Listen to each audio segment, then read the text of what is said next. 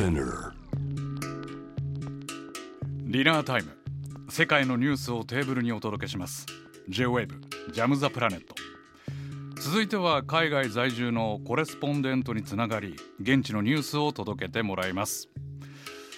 今日は東南アジアの多民族多文化国家マレーシアの首都クアラルンプールでマレーシア在住の日本人向け日本語ビジネスニュース。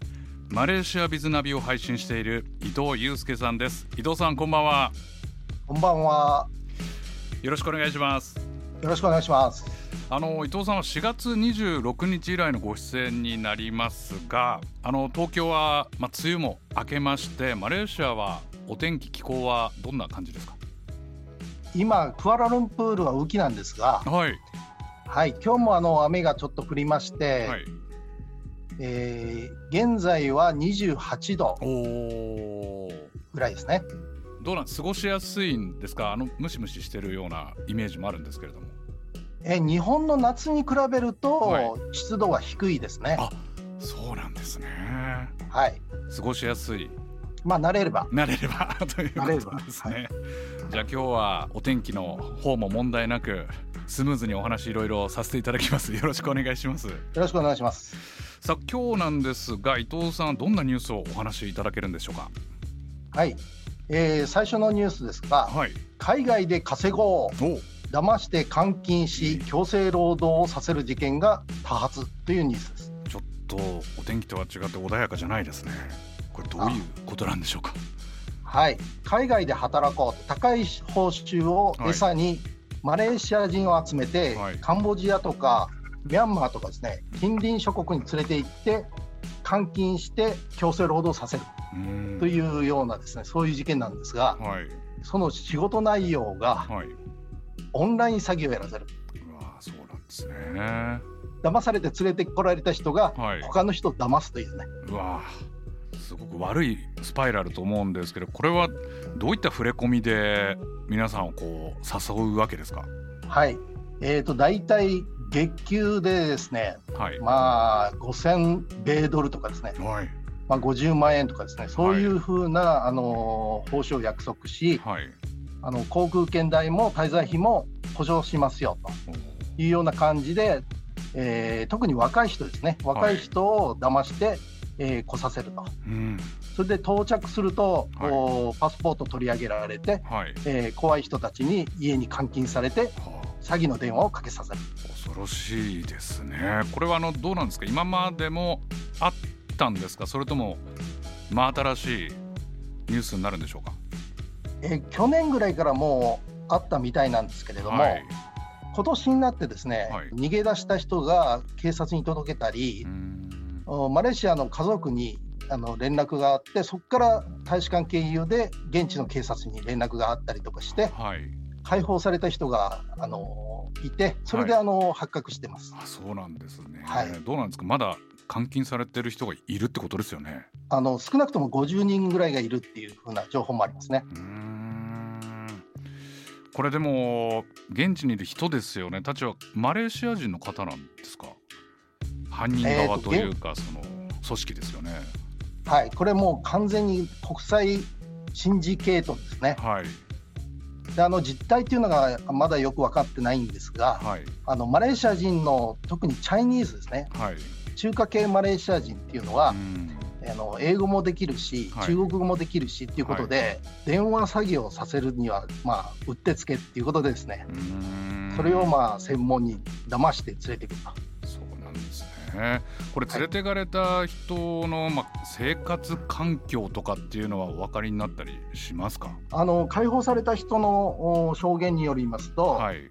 もう一日中15時間ぐらいですね、ええ。電話かけさせられたり、はい。詐欺のメッセージを、メールを送らささせられたりうですね、ん。するっていう話ですね。で、勤務成績が悪い人には、はい。殴る蹴るの暴行を加えたり、うんまあ、全然使い物にならない人には、えー家族に電話させて身代金を払えと。いわゆる誘拐ということになるわけですね。拐に、強制労働から身代金誘拐に変わると。はい、ちょっと許せないなという感じがしますね。そうですね。はい、えありがとうございます。そして伊藤さん、もう一本お願いできますか？え。はい。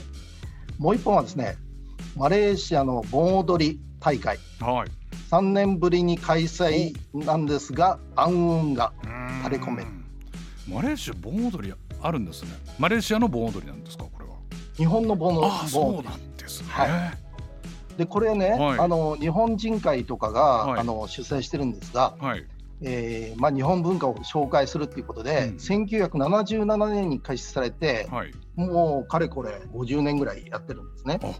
長いです。歴史がありますね、はい、はい、それで毎年ですね3万人以上の人出で、まあ、もちろんその踊る人はあのそんな全員が踊るわけじゃないんですけれども、えー、人では毎年3万人ぐらい、はい、3万人もまさに世界一の盆踊りですよね。そうですね。これでもコロナの間っていうのはやはり開催はされなかったんですね。そうです、はい、2年間あの中止になってたんですけども、うんうん、今年はまあ3年ぶりに7月16日今週の土曜日ですね開催が予定されてますこれもたくさんの方が待ってたという部分あると思うんですけど暗雲というのはどういうことなんでしょうか？はい。原理主義政党所属の、宗教問題担当大臣っていうのがいるんですが、はい、その人がですね盆踊り大会っていうのは異教要するにイスラム教以外の要素が含まれているという理由で、えー、イスラム教徒に参加するなっていうふうに呼びかけたんですね。はい、で大体まあ7、8割がですね、はい、あのイスラム教徒があの盆踊り見に来てたんですよ。はい、ですからまあこうなると大変と。うん。どの辺りを見てたんですかね？盆踊りにそういった宗教要素っていうのを感じたことはあまりないんですけど、まあ、日本の伝統とか文化というところでしかないんですけれども。もともとあのやっぱ仏教のから来てるっていうふうなあ、はい、あのことらしいんですが、うんうん、でこういう発表があった後に、はい、こうする地元のスルタンですね、あのおまあ、地元の王様ですね、はい、が、まあ、実は数年前に参加したことがあって、はい、で宗教的要素なかったよと、別に問題ないよと、はい、開催しなさいっていうふうに指示したんですね。はい、それで話がややこしくなりまして、であのそちらの、はい、大臣の方は引っ込みがつかなくなって、はい、えー、いやまあ再再度やっぱりだめよと。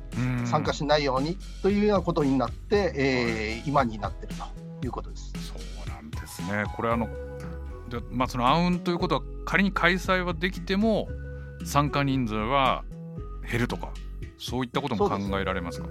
そうですね、あのセランゴル州政府は開催する、まずスルタンが OK って言ってますから、はいはい、開催する予定でおりまして、はい、で主催者側も、あの開催する予定でいます、この日を待ってる方はたくさん、あれですか、あのどんな盆踊りなんですか、阿波踊りとかあったりするんですか？